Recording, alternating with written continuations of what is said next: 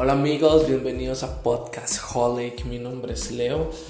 Hoy vamos a hablar en este podcast, vamos a hablar sobre varios temas de esta locura que es seguir a Cristo es una locura, un viaje demasiado chido, demasiado increíble. Vamos a conocer gente muy influyente en el mundo y a nivel nacional acá en Costa Rica. Entonces esto no se va a quedar acá. Vamos a hablar temas específicos que pueden ayudar tu vida personal, así como también a tu comunidad y a la iglesia. Entonces vamos a darle con esto.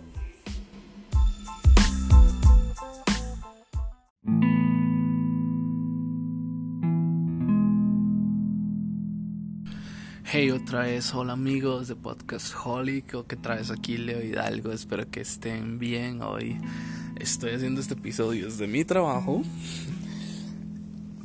y son las 12 y 39 de la noche acá. Eh, la verdad es que este nuevo episodio que quiero sacar es por varias cosas que han pasado y la verdad es que, como les digo, siento que hay cosas que, se necesitan decir. Y tal vez yo sé que hay personas que está pasando porque. Porque sí, y, y, no es así como. Como un. Como una moda o algo que esté sucediendo. Pero como lo dije en el episodio anterior, siento que es, es momento para que muchos nos mostremos vulnerables muchas personas y nos mostremos como realmente somos en muchas cosas porque a veces en este camino de estar siguiendo a Cristo a veces queremos jugar mucho espirituales o, o que somos intocables o que no pecamos o que no hacemos nada y la verdad es que es todo lo contrario. A veces podemos ser los más hipócritas o los más pecadores los más los, los peores inclusive porque ya conocemos de la palabra ya conocemos que Cristo nos perdona y aún así fallamos. Entonces, si alguno piensa que los cristianos somos oh, super espirituales, somos los que luchamos día a día con esto y no queremos fallarle a Dios, pero terminamos fallándole. No por inconsciencia, porque muchas veces somos tan cínicos de, de, de hacerlo hasta cierta forma, pero bueno, el tema central no es en pecado. Esta es la segunda parte de la oveja negra. Em, eh, yo sé que ya hablaron, escucharon mucho de mi historia y todo lo demás, pero quiero contarles algo así súper, súper, súper rajado. O vamos a súper. ¿Cómo les puedo decir? Una historia verídica de algo que sucedió. Bueno, ya ustedes saben, toda mi iglesia y todo el asunto, pero el asunto sería este antes de abarcar la historia, quiero hacer una pregunta. ¿Por qué cuando muchas personas deciden alejarse de Dios? Porque es así, te alejas de Dios, no te estás alejando solo del templo, de la iglesia o, de la congregación en la que estás, sino que te quieres alejar de Dios. ¿Por qué decides alejarte de Dios? y pueden salir muchas excusas o muchas cosas que no digo que sean mentir y que tal vez humanamente se pueda ver como que es algo justificado. ¿Ok? Como el asunto de em, me hirieron en la iglesia, me fallaron en la iglesia, no estuvieron ahí, estuvieron más los amigos del mundo o seculares o como quieran llamarlo, los que no son o los que no profesan el cristianismo, estuvieron más ellos, me dieron más apoyo, me dieron más consejos ellos que lo que se supone que me dio la gente de la iglesia o aquellos que decían amar a Cristo. Me tiraron contra el piso. Me destrozaron literal prácticamente hicieron conmigo lo que pasó con Jesús, que fue traicionado por sus amigos, que ninguno salió a luchar por él, ni fue a defenderlo, ni quiso poner su vida por él. Y por eso hoy no estás donde estás. Por eso hoy prefieres mantenerte lejos, hoy prefieres mantenerte a distancia Prefieres decir no quiero estar aquí y a veces cuando pasan esas cosas llegan tantos pensamientos a nuestras vidas como pensamientos de, de, que mejor me quedo de este lado porque así soy menos hipócrita.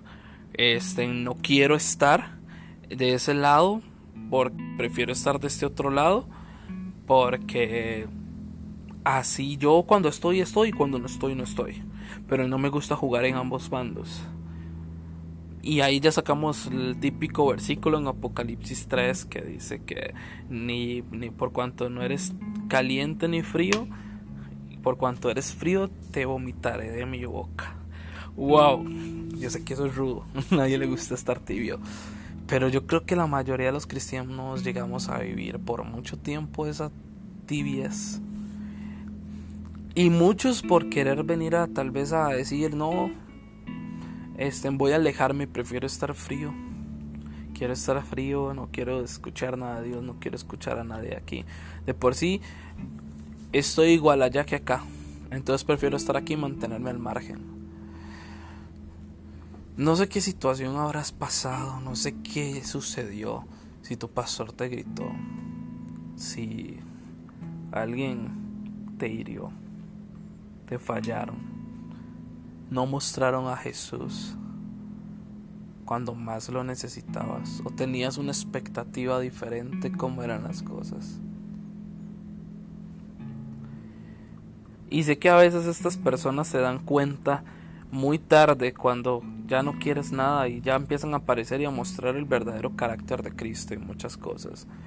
Y quiero que sepas que yo he estado en los dos bandos. Yo he estado en el bando lejos y he estado en el bando de consejero que se da cuenta tarde, quiere correr por la vida de sus amigos cuando ya están muy fríos, cuando no quieren nada con Dios. Cuando la palabra Dios solamente es algo más como una religión más y que de pasar a algo increíble termina siendo algo más del montón, termina siendo algo más insignificante. Y la palabra Dios se vuelve como cualquier cosa. Y muchas veces estas personas engañan diciendo, em, quiero vivir mi espiritualidad de otra forma, no necesito estar en una iglesia para em, estar cerca de Dios. Y es cierto, tú no necesitas estar en una iglesia para estar cerca de Dios. Sencillamente Dios está alrededor de todo. Todo lo que vemos, Dios está ahí. Pero ese es otro tema. Y para contarles así brevemente, yo en el lapso antes de conocer a mi, bueno, cuando estaba conociendo a mi esposa, en ese momento solo salíamos y andábamos de noviazgo. Nosotros duramos un año aproximadamente de noviazgo. En ese lapso la iglesia estuvo pasando un un tiempo muy fuerte. Muy, muy fuerte y, y, no voy a mencionar un montón de situaciones, pero yo llegué a estar en, asunto en donde yo llegué a odiar a todo el equipo de liderazgo. Yo me sentía superior en conocimiento bíblico, en mi forma espiritual, en la forma en que me comportara. Me, empezó a, me empecé a llenar de soberbia y orgullo. Y ellos me habían fallado muchas veces, habían hablado a mis espaldas, se habían burlado. Este, a veces no me sentía parte de la iglesia. Aparte que yo andaba con otras personas allá que también habían sido heridos de cierta forma. Em, yo justificaba mucho muchas cosas y en los momentos en donde teníamos reuniones de liderazgo teníamos que orar, o sea, yo actuaba tan hipócritamente qué increíble, yo me acuerdo de esas cosas, o sea, saber lo que era querer golpear a uno por puñal, por, por clavarme el, puñal por la espalda, ¿verdad? El cuchillo por la espalda. Pero es, es rudo cuando todo está corrompido. Y uno que trata, por más que guarde, tratar su corazón trata de guardar su corazón, perdón, uno termina cediendo y terminando más envenenado que otra cosa. bueno, imagínense que en ese lapso, o sea, te amo, pastora. no voy a mencionar su nombre todavía. bueno, no, pero yo amo a, yo amo a mis pastores, sinceramente. A Joey, a, a Jonathan López y a Farina Quintana. Yo los amo sobre todas las cosas. Y tuve que pasar este lapso para poder comprender que somos humanos y nos equivocamos. Em, tuvimos una discusión normal y salieron cosas a flote y yo decidí alejarme totalmente del liderazgo. De hecho, en ese tiempo teníamos un viaje hacia República Dominicana. ah, yo ya había pagado el boleto y yo por mi orgullo y mi enojo cuando yo me fui, yo dije, no, ustedes me tienen que devolver esa plata y aquí y allá y yo no voy a dar esa plata porque yo no voy a ir. Al final me devolvieron el dinero. Este, yo me fui de la iglesia no me fui a, a parrandear ni a, ni, a, a enfiestarme ni emborracharme, sino que andaba buscando otra iglesia. Pasé año y un poco más buscando iglesia. Este, y no me pude congregar en ninguna otra iglesia. Esa fue mi última vez de alejarme de la iglesia. Que conste, porque yo mantenía, o sea, yo iba a otras iglesias, yo andaba de iglesia en iglesia, buscando dónde quedarme. Yo decía, Dios esta, Dios no, la otra, Dios aquí, uy, sí, llévanos acá. Y no encontrábamos, no encontrábamos, mi esposo y yo ya después, bueno, ya eh, después de al tiempo nos casamos y estábamos buscando dónde tener una iglesia y pensamos que una iglesia iba a ser la donde nos íbamos a estar ahí, pero al final Dios quiso hacer otra cosa que les voy a tal vez contar más adelante en la noche que está haciendo acá es demasiado bello. Estoy en el, la azotea de, mi, de donde yo trabajo y es increíble la vista. Yo tuve varios lapsos donde me alejé. Uno fue por sencillamente querer a pegarme la fiesta. Me iba y me emborrachaba y todo. este. Y era en ese momento en donde yo decía, Dios, yo quiero pecar en paz, ¿verdad? Este, pero nunca dejé de saber que Él estaba ahí por más daño que me hicieron, por más cosas que me hicieron, decidí quedarme. A pesar de que estaba alejado, decidí quedarme. Inclusive yo he estado en la iglesia y lo más rudo que yo he pasado es estar dentro de la iglesia, dentro de todo, que fue en ese lapso, pero tener tu corazón lejos de Dios tu corazón lejos de Dios es algo muy, muy, muy duro y difícil porque, o sea, tú estás ahí, la alabanza no te conmueve, la adoración, las palabras no llegan, te sientes como un metal que resuena. Pareces un muerto, un sepulcro blanqueado.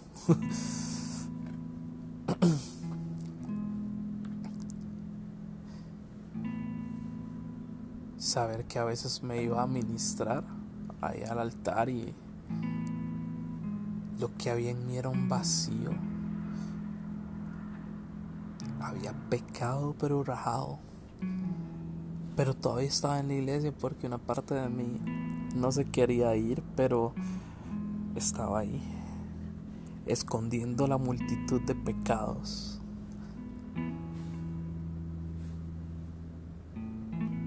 dejándome llevar por su gracia, para aparentar que podía hacerlo con mis fuerzas y quiero que sepan que me convertí en un buen actor.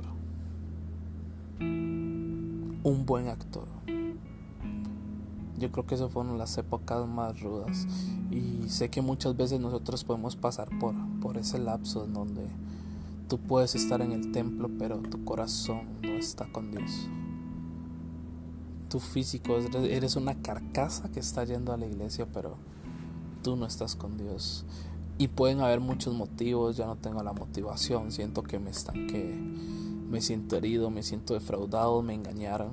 Tal vez podemos sentirnos como se sintió Jeremías cuando le hizo el reclamo a Dios. Que Jeremías llegó y dijo, em, Vamos a buscarlo por acá en Jeremías 20, eh, capítulo 20, versículo 7. Señor, me engañaste y yo me dejé engañar. Eres más fuerte que yo y me dominaste. Ahora soy objeto de burla de todos los días, todos se ríen de mí. Me gusta en el 9 cuando dices, sin embargo, si digo que nunca mencionaré al Señor, o nunca más hablaré en su nombre, su palabra arde en mi corazón como fuego, es como fuego en mis huesos. Estoy agotado tratando de contenerla, no puedo hacerlo. Inclusive más, adelante, más atrás en Jeremías 12:14 esto es algo que pasa muchas veces cuando ves como que estás estancado, que las oraciones no llegan, que te sientes solo, que ya no vas a dar más. Señor, tú siempre me haces justicia cuando llevo un caso ante ti, así que déjame presentarte esta queja. ¿Por qué los malvados son tan prósperos? ¿Por qué son tan felices los malignos? Tú los has plantado y ellos echaron raíces y han prosperado. Tu nombre está en sus labios, aunque estás lejos de su corazón. En cuanto a mí, Señor, tú conoces mi corazón, ves mis pruebas y mis pensamientos. Arrastra a gente como se lleva ovejas a martadero. Y ahí Jeremías comienza a hablar porque él estaba triste y pasando muchas situaciones. Pero yo me puse a ver que yo me puse en algún momento como Jeremías. Porque a veces habían personas que increíblemente en el liderazgo eran pero rajados, que estaban mal y seguían siendo promovidos y yo que estaba guardando mi corazón, que estaba orando y todas las cosas, como quieran llamarlo, seguía en el mismo lugar, no crecía. Ver a los otros pasar creciendo y creciendo y que yo no avance. O sea, this is not fair, no es justo.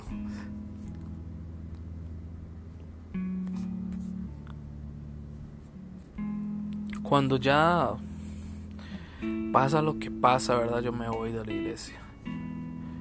Me voy herido. No quiero saber más del liderazgo, no quiero saber más de esos pastores, a pesar de que les tenía ese cariño, o sea, llegó mi orgullo al tope y mi soberbia y yo decía, yo voy a hacer una mejor iglesia, yo voy a levantar ministerio. Tan estúpido me escuchaba. Pero sé que Dios tuvo su propósito para todas las cosas y adivinen dónde estoy. O sea, yo estoy en la iglesia donde yo acepté al Señor, así ya rajado. Estoy con mis amados pastores, Joe López y Farina Quintana. Y ahorita estamos viendo tiempos tan increíbles. Tan Dios está en medio de todo pero estoy consciente de que soy humano, que ellos son humanos, que el cuerpo de liderazgo es humano y que tenemos fallas. Y yo antes de regresar a la iglesia, yo regresé a una serie, de hecho estaba predicando un pastor que le mando saludos, a Dan Álvarez, em, el pastor de Dimensión Cristiana. Él llegó a, a predicar a una serie en la iglesia que llamaba Maldito Orgullo, eso fue en febrero. Y mi esposa dijo, vamos a ir a la iglesia. Y yo, pero en otras iglesias están hablando del apocalipsis y esta gente está hablando del orgullo. Que yo no sé del orgullo, mi soberbia saliendo a flote. Y mi esposa dijo, cuando es el momento que las esposas dicen, yo tengo la razón y usted va a ir. Y uno como hombre macho alfa, ¿verdad? Que sea respetar en sus decisiones. Le dice, mi amor, está bien, vamos. y fui para esa serie, maldito orgullo. Y Dios habló tanto a mi corazón o sea, me cacheteó de una manera. Yo terminé llorando. Y a muchos líderes que tenía tiempo en no. Estoy hablando que eso fue un año, dos años después de que me había ido. Y yo regreso. Y lo primero que hago después del culto es buscarlos y decirles, necesito pedirles perdón porque fallé me fui y los abandoné en el momento más duro que estaba pidiendo, que estaba pasando la iglesia. Ministerialmente, porque era un caos, era un caos. Hacer iglesia no es sencillo. Dios, a veces la gente piensa, wow, vean esta iglesia como está y todo, pero Ustedes no saben todo lo que se tuvo que pasar, todas las cosas que se tuvieron que limar para que se empezara a levantar bien bien las cosas y en el camino muchas personas quedaron botadas, otras se levantaron, otras siguieron y no fallaron. Me arreglé con cada uno de ellos, les pedí perdón vi cuando me pidieron perdón, o sea, se acercaron y aceptaron y yo sé que y aceptaban muchas cosas y para mí eso marcó porque yo dije, si yo voy a regresar, yo no quiero tener limas. Hablé con mis pastores y, y algo que me queda muy claro con, con alguien muy especial, con, con mi pastora Fari, eh, es todo el cambio que Dios ha hecho en ella. Ahorita vamos a echarle un poquito de miel a la pastora, porque ella me recibió con brazos abiertos a pesar de que yo me fui. Y a pesar de que tal vez estaba justificado para irme, ella decidió hacer la vista gorda y llegar y decir, tranquilo, aquí estamos, sigamos adelante. Y esas son cosas que uno lo van marcando. O sea, el primer día hicimos un grupo con los pastores, mi esposa y yo, y fue como rajado, ¿verdad? Y, y hemos tenido tiempos muy, muy buenos, la verdad pero decidí perdonar. Me perdoné, perdoné y me perdonaron. Y he estado en varios escenarios, he estado afuera, he estado adentro con el corazón afuera, he estado con el corazón totalmente adentro, con fuego encendido, ¿verdad? He estado tibio. Y no sé si tú hoy has sido herido por la iglesia. No hay iglesia perfecta pero Dios no ha terminado contigo. Y quiero decirte que esa promesa que Dios te dio en el inicio sigue vigente hasta la fecha, aunque tú te escondas, como lo dije en el episodio anterior, como lo dijo el salmista. Aunque me fuera lo más alto, tú estás ahí. Aunque me pusiera las tinieblas encima, tú estás ahí. Aunque vaya al fondo, tú vas a estar ahí. ¿A dónde me esconderé de tu espíritu? ¿A dónde huiré de tu presencia? Yo sé que Dios te ha estado incomodando con muchas cosas, pero es tiempo de que te levantes. Olvídate del orgullo, eso no deja nada. No dejes que el orgullo juegue una eternidad por ti. Somos humanos, nos equivocamos, yo me voy a equivocar. Espero en Dios que me ayude a poder y me perdone por los errores que vaya a cometer, pero así como tú también te estás equivocando ahorita, porque el mayor error que podemos hacer es alejarnos de Dios. Nosotros deberíamos estar cerca de Él, mantenernos, no importa si la iglesia te falló, los humanos que están ahí te fallaron pero si tú ves en la historia de la Biblia, ¿cuántos no fallaron? Hasta los más grandes fallaron, pero decidieron acercarse.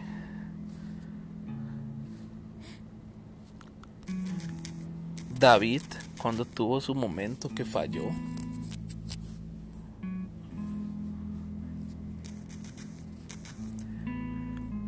él decidió acercarse, a pesar de que se le había echado, a pesar de que su hijo murió. David dijo, me voy a acercar. Me voy a acercar. Y hoy recuerdo al salmista cuando dice en el Salmo 73, 28. Les digo la versión de Reina Valera. Y es algo que tengo muy presente. Porque en cuanto a mí el acercarme a Dios es el bien. He puesto en Jehová mi esperanza para contar todas sus obras. Yo sé, yo sé, yo sé que hay muchas cosas. Este es el Salmo de Asaf. Les recomiendo que lo lean. Es increíble. El Salmo 73 es algo increíble. Y es uno de los salmos que me pego tanto porque es la vulnerabilidad de Asaf, donde llega y dice, Señor, qué torpe fui. que no entendía, era como una bestia delante de ti. Con todo yo siempre estuve contigo, me tomaste de la mano derecha, me has guiado según tu consejo y después me recibirás en gloria. ¿A quién tengo yo en los cielos sino a ti? Y fuera de ti nada deseo en la tierra. Mi carne y mi corazón desfallecen. Mala roca mi corazón y mi porción es Dios para siempre. Porque aquí los que se alejan de ti perecerán, tú destruirás a todo aquel que de ti se aparta. Pero en cuanto a mí, el acercarme a Dios es el bien. He puesto en Jehová el Señor mi esperanza para contar todas tus obras. Si tú hoy te encuentras alejado, te recomiendo que leas este capítulo, el Salmo, 100, el Salmo 73, el Salmo de Asaf, y lo leas completo. Tal vez te llegues a sentir identificado de alguna u otra forma como lo hice yo, pero esta ya fue la segunda parte de Oveja Negra y antes de finalizar quiero decirte a ti que estás alejado, que te sientes que no hay propósito, que estás a punto de irte, que hay un Dios que no ha descansado, que su sacrificio no fue en vano, que se pagó precio de sangre por ti y que Él no te toma por hipócrita aunque falles. Haz caso al consejo que hacía Asaf, acércate a Él, no te alejes, no hagas lo contrario. Él es un Padre amoroso. Déjame orar por ti. Padre, tú que conoces nuestros corazones, que conoces que somos humanos, que no somos más que barro, que no somos nada. Tú sabes que vamos a fallarte, que vamos a dejar muchas veces que el orgullo tome el control, pero ayuda a que se levanten aquellos que una vez te amaron y que hoy están alejados por una u otra forma, Señor. Y no permitas que el fuego de muchos se apague. Ahorita muchos están, yo sé, con, como una como con un fósforo, con un cerillo, como quieran llamarle Padre, no permitas que ese fuego se apague en el nombre de Jesús. Hoy se levantan todos aquellos que una vez dijeron que te amaban. Regresen por tu gracia y por tu amor. No más en el piso. No más en el suelo. No más de largo. Padre, que tus cuerdas de amor atraigan a cada uno de ellos y que este mensaje pueda llegar a sus corazones en el nombre poderoso de Jesús. Tu restauración está aquí en esta hora en el nombre poderoso de Jesús. Amén y amén. Amigos, esto fue la oveja negra parte 2. Espero que les guste y que de verdad no se queden ahí atrás. Así que, pura vida, nos vemos en la próxima.